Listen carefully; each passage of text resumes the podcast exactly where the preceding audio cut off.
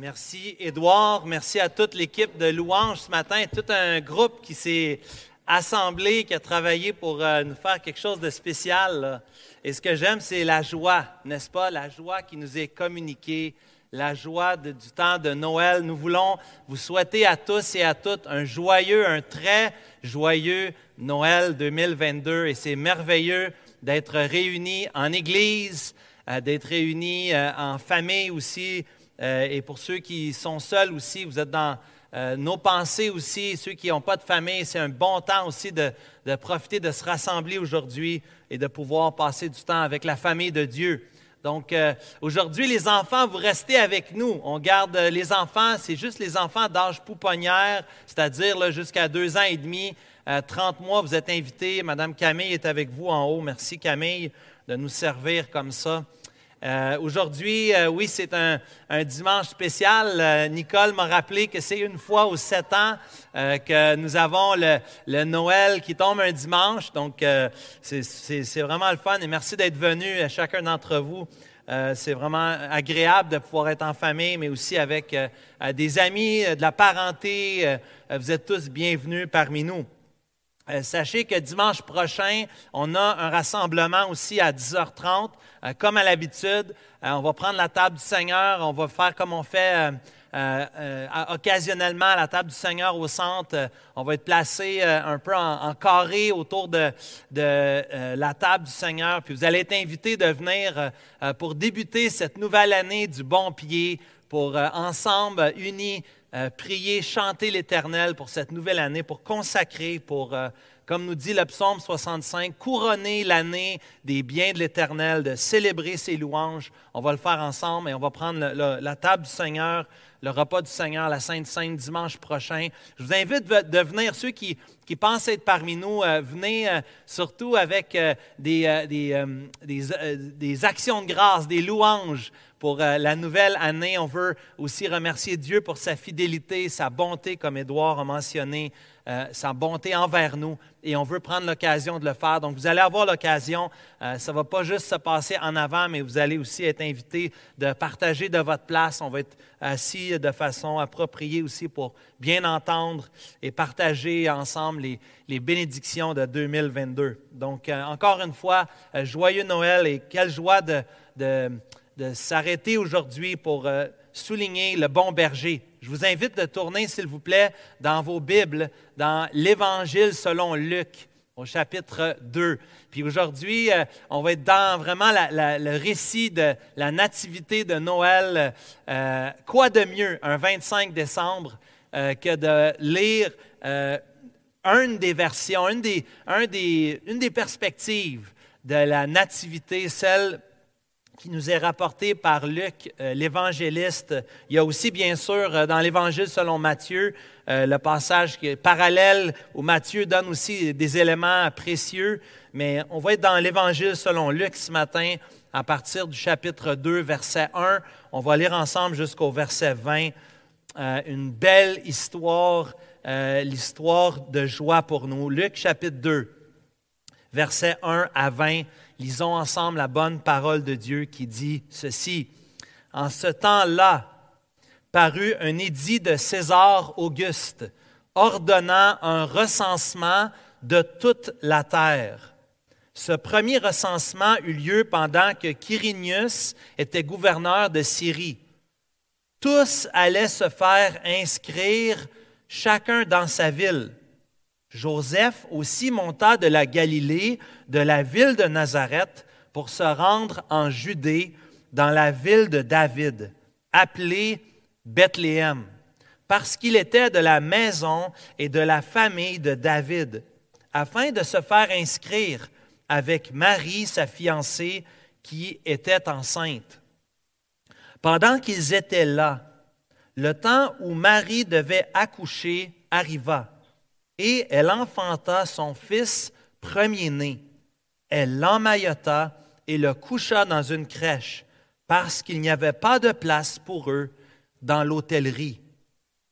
Il y avait dans cette même contrée des bergers qui passaient dans les champs de la nuit, pour, dans les veilles de la nuit, pour garder leurs troupeaux. Et voici un ange du Seigneur leur apparut, et la gloire du Seigneur resplendit autour d'eux. Ils furent saisis d'une grande frayeur. Mais l'ange leur dit, Ne craignez point, car je vous annonce une bonne nouvelle, qui sera pour tout le peuple le sujet d'une grande joie. C'est qu'aujourd'hui, dans la ville de David, il vous est né un sauveur qui est le Christ, le Seigneur. Et voici à quel signe vous le reconnaîtrez. Vous trouverez un enfant emmailloté et couché dans une crèche.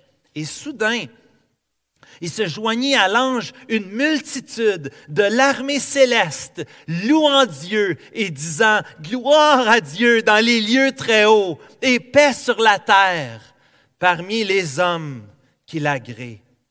Lorsque les anges eurent quitté pour retourner au ciel, les bergers se dirent les uns aux autres, Allons jusqu'à Bethléem et voyons ce qui est arrivé, ce que le Seigneur nous a fait connaître. Ils y allèrent en hâte. Ils trouvèrent Marie et Joseph et le petit enfant couché dans la crèche. Après l'avoir vu, ils racontèrent ce qui leur avait été dit au sujet de ce petit enfant. Tous ceux qui les entendirent furent dans l'étonnement de ce que leur disaient les bergers. Marie gardait toutes ces choses et les repassait dans son cœur. Et les bergers s'en retournèrent, glorifiant et louant Dieu pour tout ce qu'ils avaient entendu et vu, et qui était conforme à ce qui leur avait été annoncé. Prions, s'il vous plaît. Seigneur, merci pour ta parole. Merci pour l'histoire, cette merveilleuse histoire de l'amour de Jésus, qui est venu comme un serviteur pour nous donner la vie pour nous donner la paix, la joie, mais le salut par-dessus toute autre chose, la chose la plus précieuse pour nous. Jésus soit honoré parmi nous aujourd'hui. En ce jour de Noël, nous te remercions. Amen. Aujourd'hui, j'aimerais voir avec vous dans ce merveilleux passage qu'on connaît très bien, le plan merveilleux du Seigneur qui s'exécute, qui s'opère euh, depuis les temps anciens.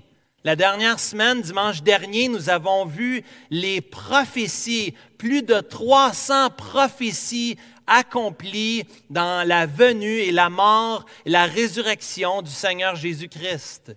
En particulier, la semaine dernière, on a vu cinq prophéties spécifiquement qui nous pointent spécifiquement au moment que nous voyons aujourd'hui dans l'Évangile selon Luc au moment de la naissance du Seigneur Jésus.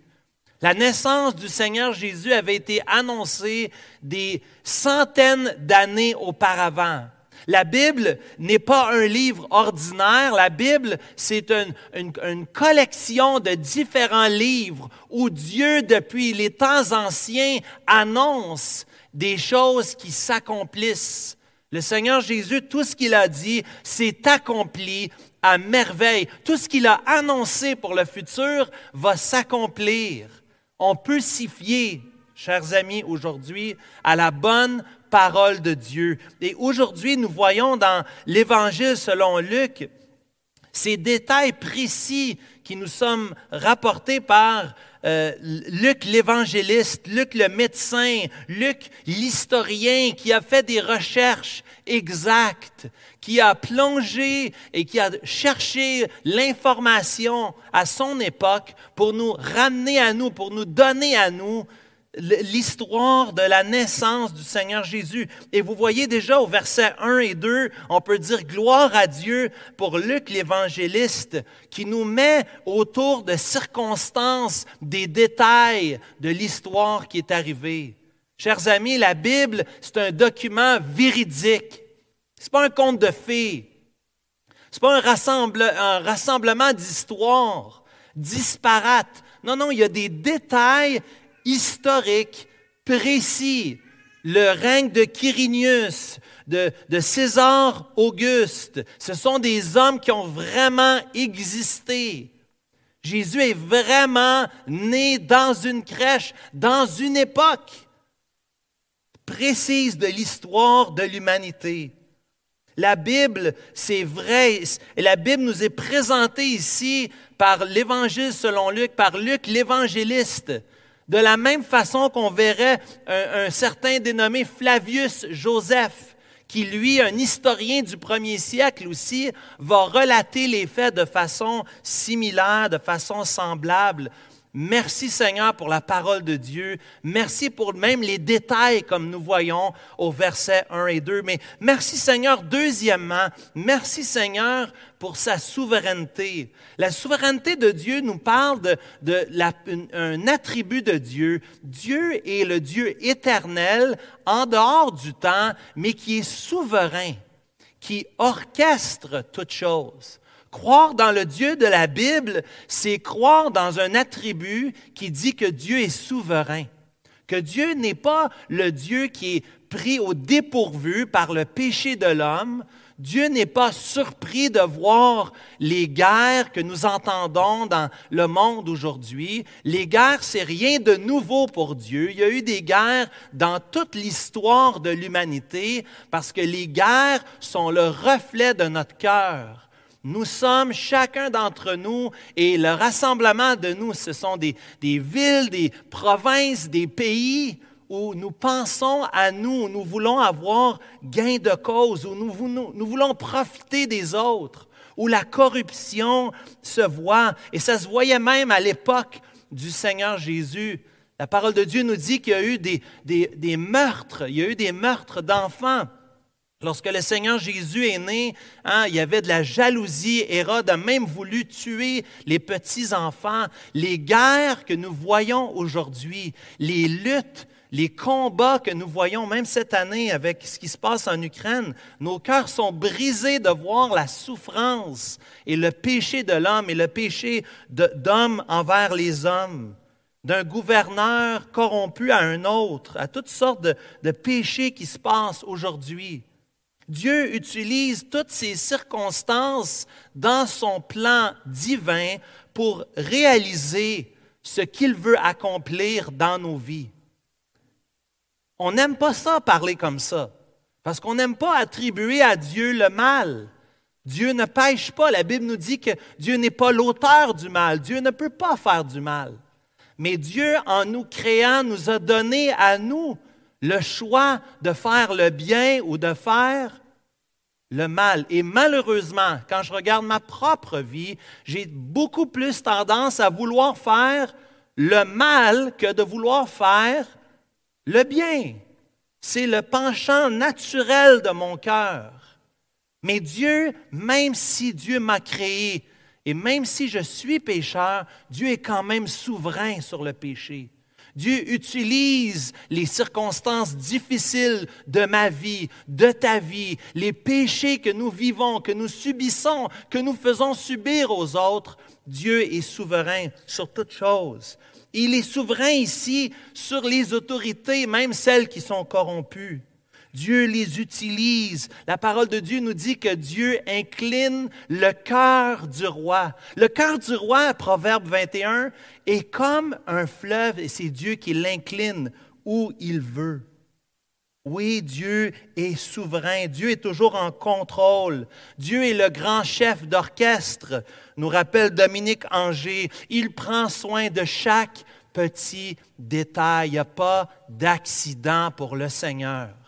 Même si lui-même n'orchestre pas le péché, le péché, le Seigneur le tient en compte et l'utilise pour l'avancement de son œuvre. Dieu tire toutes les ficelles ici, même dans le recensement où tous sont invités à s'inscrire dans leur ville.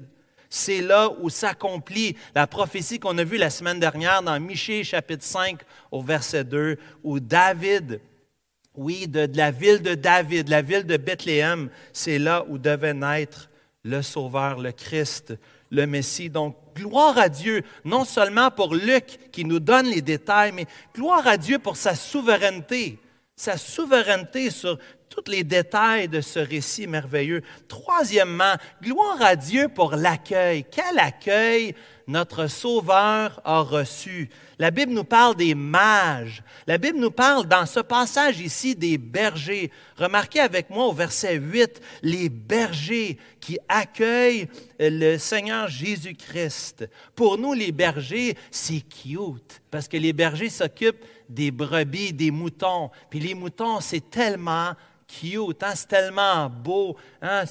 La, petite laine de mouton, c'est merveilleux. Mais la Bible ne, nous dit malheureusement que les, moutons, c'est beaucoup plus ingrat, en fait. C'est beaucoup plus. Le travail d'un berger, c'est un travail ingrat. Et les brebis, c'est euh, c'est pas, pas un animal euh, qui est très flatteur. D'être comparé, que nous sommes comparés à des brebis, euh, ça parle plutôt d'un côté ordinaire. On est, les, les, les brebis, les moutons, c'était pas les plus intelligents parmi toute la créature de Dieu. Au contraire.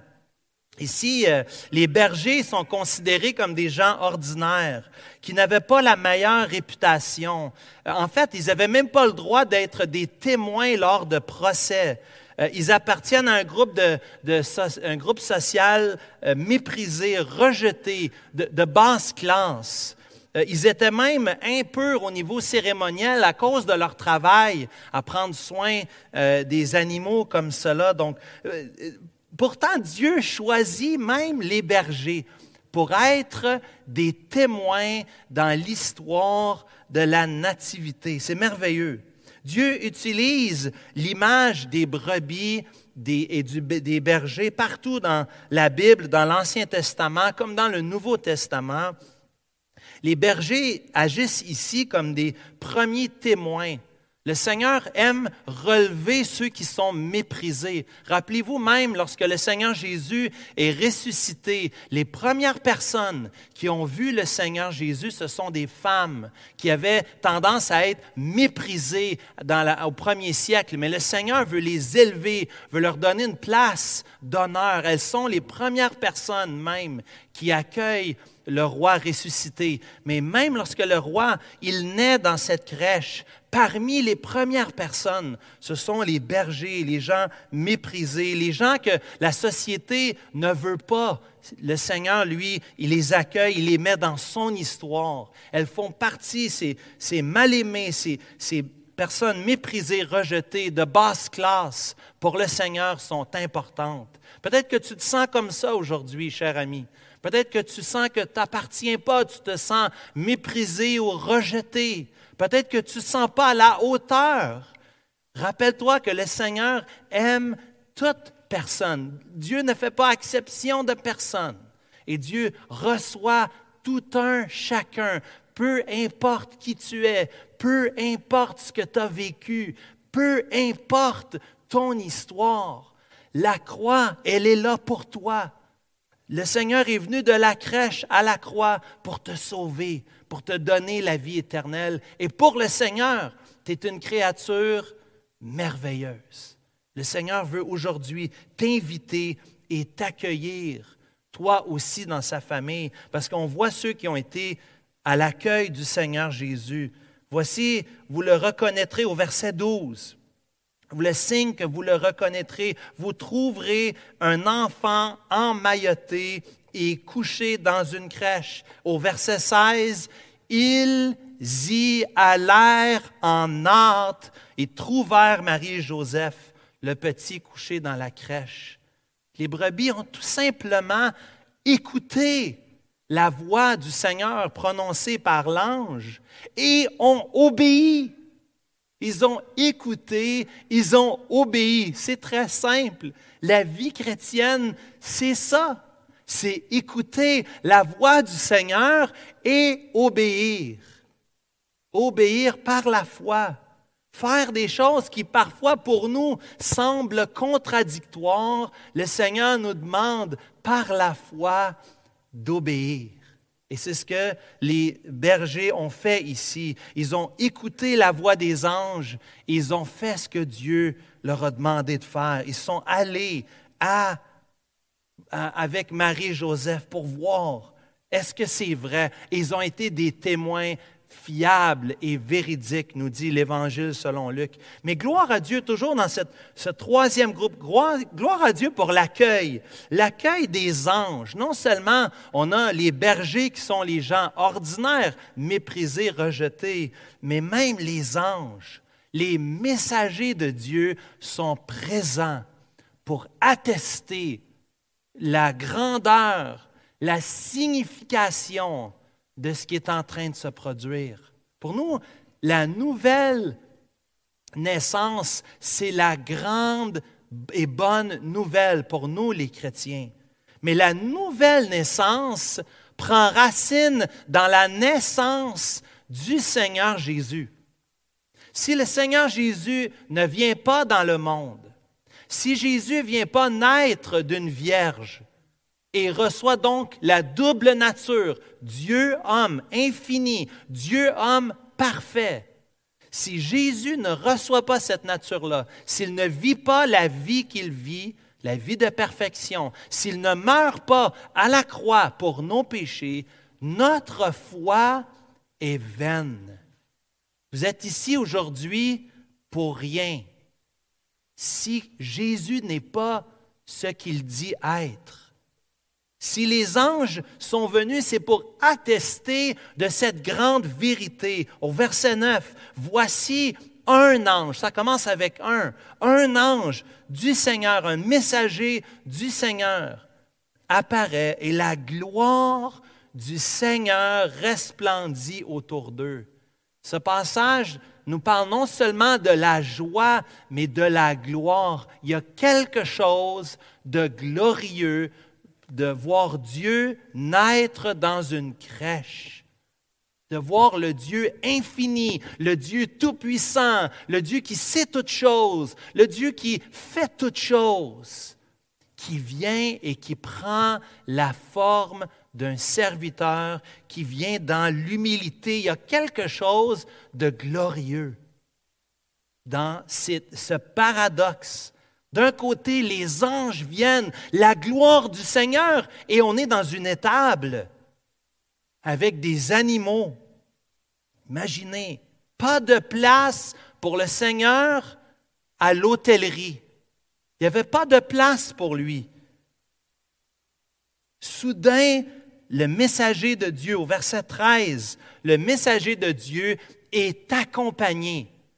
Non seulement qu'il y a un ange, déjà un ange, c'est incroyable, mais ici c'est la multitude au verset 13, la multitude de l'armée céleste qui vient attester de la conception miraculeuse, qui atteste d'une naissance spéciale, la cavalerie débarque.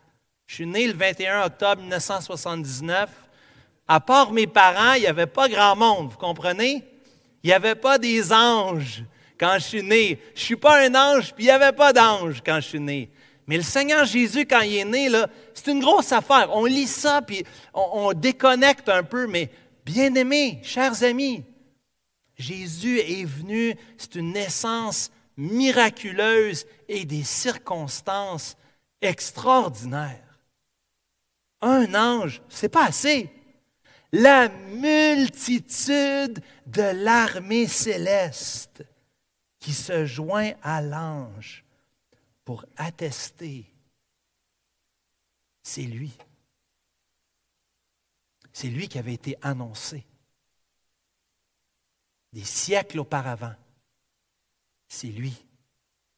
La flèche est là, c'est lui. La lumière, le spotlight, l'emphase est là c'est lui. Il est le Messie. Il est celui qui avait été annoncé. Gloire à Dieu. Merci Seigneur pour ceux qui ont accueilli le roi, les bergers, les anges. Merci Seigneur. Merci Seigneur. Quatrièmement, pour le Seigneur Jésus lui-même. Le Seigneur Jésus qui est le roi qui avait été tant annoncé. Le roi qui vient de la lignée royale, de la lignée de David. Oui, Jésus est le roi des rois. Il est le roi dont nous avons besoin. On a besoin d'un roi comme Jésus. J'ai écouté ce matin euh, les messages de nos premiers ministres. J'ai écouté le joyeux Noël de premier ministre Legault. J'ai écouté, je fais écouter mes enfants même ce que M. Trudeau a dit.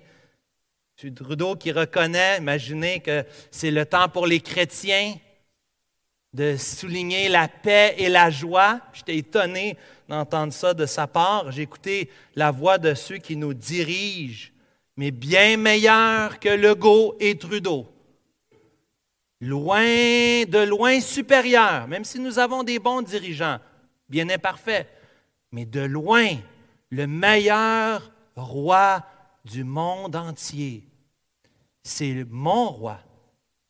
J'espère que c'est ton roi le roi des rois, le Seigneur des seigneurs, le roi dont nous avons désespérément besoin. Un roi qui ne manque jamais à ses promesses. Un roi qui dit quelque chose et le fait. Le roi, ce roi glorieux, qui a quitté son trône de gloire qui a enlevé, s'est dépouillé, qui a pris la forme d'un serviteur, qui est venu comme un homme, un simple homme, qui a vécu. La Bible nous dit que le Seigneur Jésus n'avait aucune place où mettre sa tête. Il n'y a pas d'adresse. Hein? Il se promenait, il était errant, c'était un nomade. Pas de maison, pas de femme, pas d'enfant, il a pas de, de lieu attaché. Non, le Seigneur Jésus, le roi de gloire, le roi d'humilité, qui est venu. Il est venu dans ce monde, de la ville de David, de la descendance royale de David, de Bethléem. Le roi de paix, remarquez au verset 14, remarquez au verset 14, Gloire à Dieu dans les lieux très hauts et paix sur la terre parmi les hommes qui l'agréent. Il n'y a aucun roi qui peut apporter la paix dans ce monde. Même si on met les, les dirigeants ensemble, même si Biden invite Zelensky à passer du temps ensemble, est-ce qu'ils peuvent apporter la paix dans le monde? Impossible. Parce que la première paix, ce n'est pas à l'extérieur. La première paix commence à l'intérieur. La paix, ça vient du, du cœur. Dieu peut te donner la paix. Je vous donne la paix. Je vous donne pas comme le monde nous donne, Jean chapitre 14. Je vous laisse ma paix. Que votre cœur ne se trouble point. Jésus a promis qu'il viendrait apporter d'abord et avant tout la paix dans le cœur. Il veut t'apporter la paix. Il veut te donner le cadeau le plus précieux que tu pourrais jamais recevoir. La paix dans ton cœur. La paix par rapport à Dieu. Ça peut sembler paradoxal, être en paix avec Dieu. Oui, mais c'est Dieu qui a envoyé son Fils. Comment ça se fait que je veux être en paix avec Dieu si Dieu envoie son Fils? Qui m'aime. Dieu m'aime. Oui, Dieu t'aime. Mais Dieu déteste le péché. J'entends un Amen, c'est bon ça. Hein? Dieu déteste le péché. Dieu, Dieu, le péché, c'est tellement sérieux le péché. Regarde ce qu'il fait avec le péché. Le salaire du péché. Et donc, qu'est-ce qu'il fait pour sauver le pécheur? Il fait tuer son propre fils. C'est ça le, sérieux de Dieu avec le péché qui amène la guerre, les bruits de guerre. C'est le péché qui amène ça. C'est le péché dans mon cœur, dans ton cœur, dans nos cœurs. Le péché qu'on fait les uns envers les autres. Le roi de paix, il apporte d'abord paix, la paix dans ton cœur en envoyant son Fils pour prendre ton péché, prendre mon péché. Une paix intérieure, cher ami, que tu peux avoir aujourd'hui. Plus beau cadeau que tu peux recevoir aujourd'hui, 25 décembre 2022, reçois la paix du Seigneur dans ton cœur maintenant. Tu peux le recevoir aujourd'hui, maintenant. Luc nous parle de cette paix qu'on peut recevoir. Luc nous parle du Sauveur. Merci Jésus, tu es un Sauveur. Luc 19, verset 10, le verset selon moi qui résume tout l'Évangile selon Luc. Le Fils de l'homme est venu chercher et sauver ce qui était perdu. Moi, j'étais perdu, perdu dans mon péché. Si ce n'était pas Jésus qui était venu me sauver, je serais encore dans mon péché et je n'aurais pas la paix. Zachée, dans Luc 19, il est juché dans l'arbre. Il voit le Seigneur Jésus. Il dit, je veux manger avec toi. Je veux connaître toi. On peut-tu être ensemble?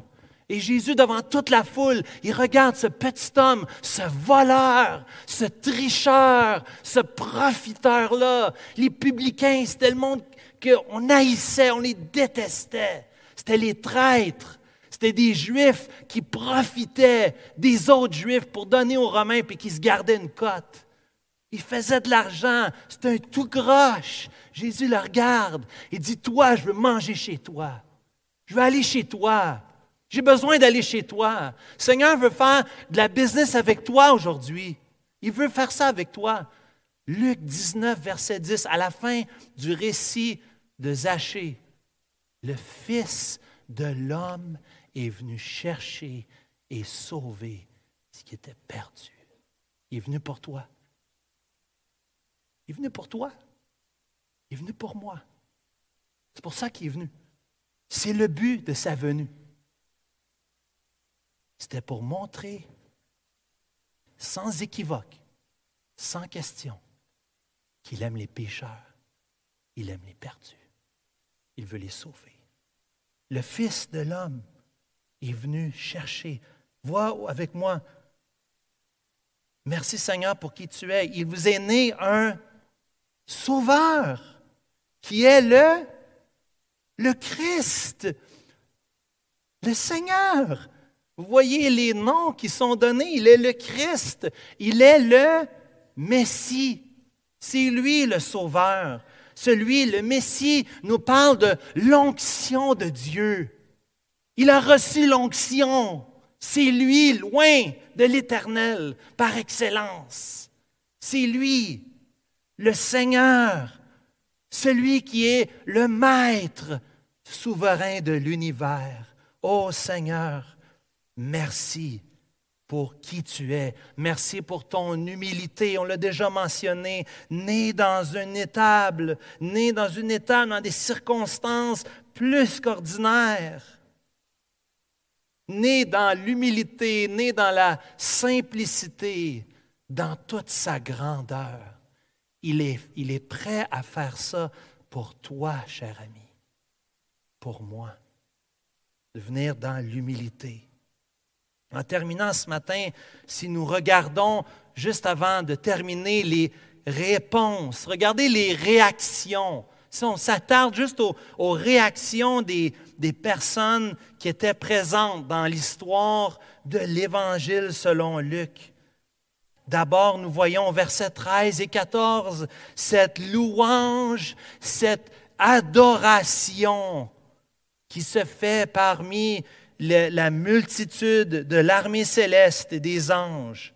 Oui, parce qu'une bonne nouvelle vous est apportée. Le même mot, l'évangile, la bonne nouvelle, qui est pour eux à l'époque et encore pour nous, 2000 ans plus tard, le sujet de joie. Réjouis-toi aujourd'hui.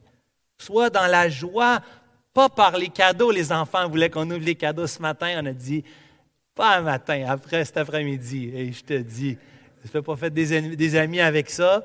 Mais vous allez attendre un petit peu. C'est correct que vous avez fait les vôtres avant ou hier soir, hein, mais Parce qu'il y a un sujet de joie plus grand. Il y a quelque chose de meilleur encore que d'ouvrir les cadeaux.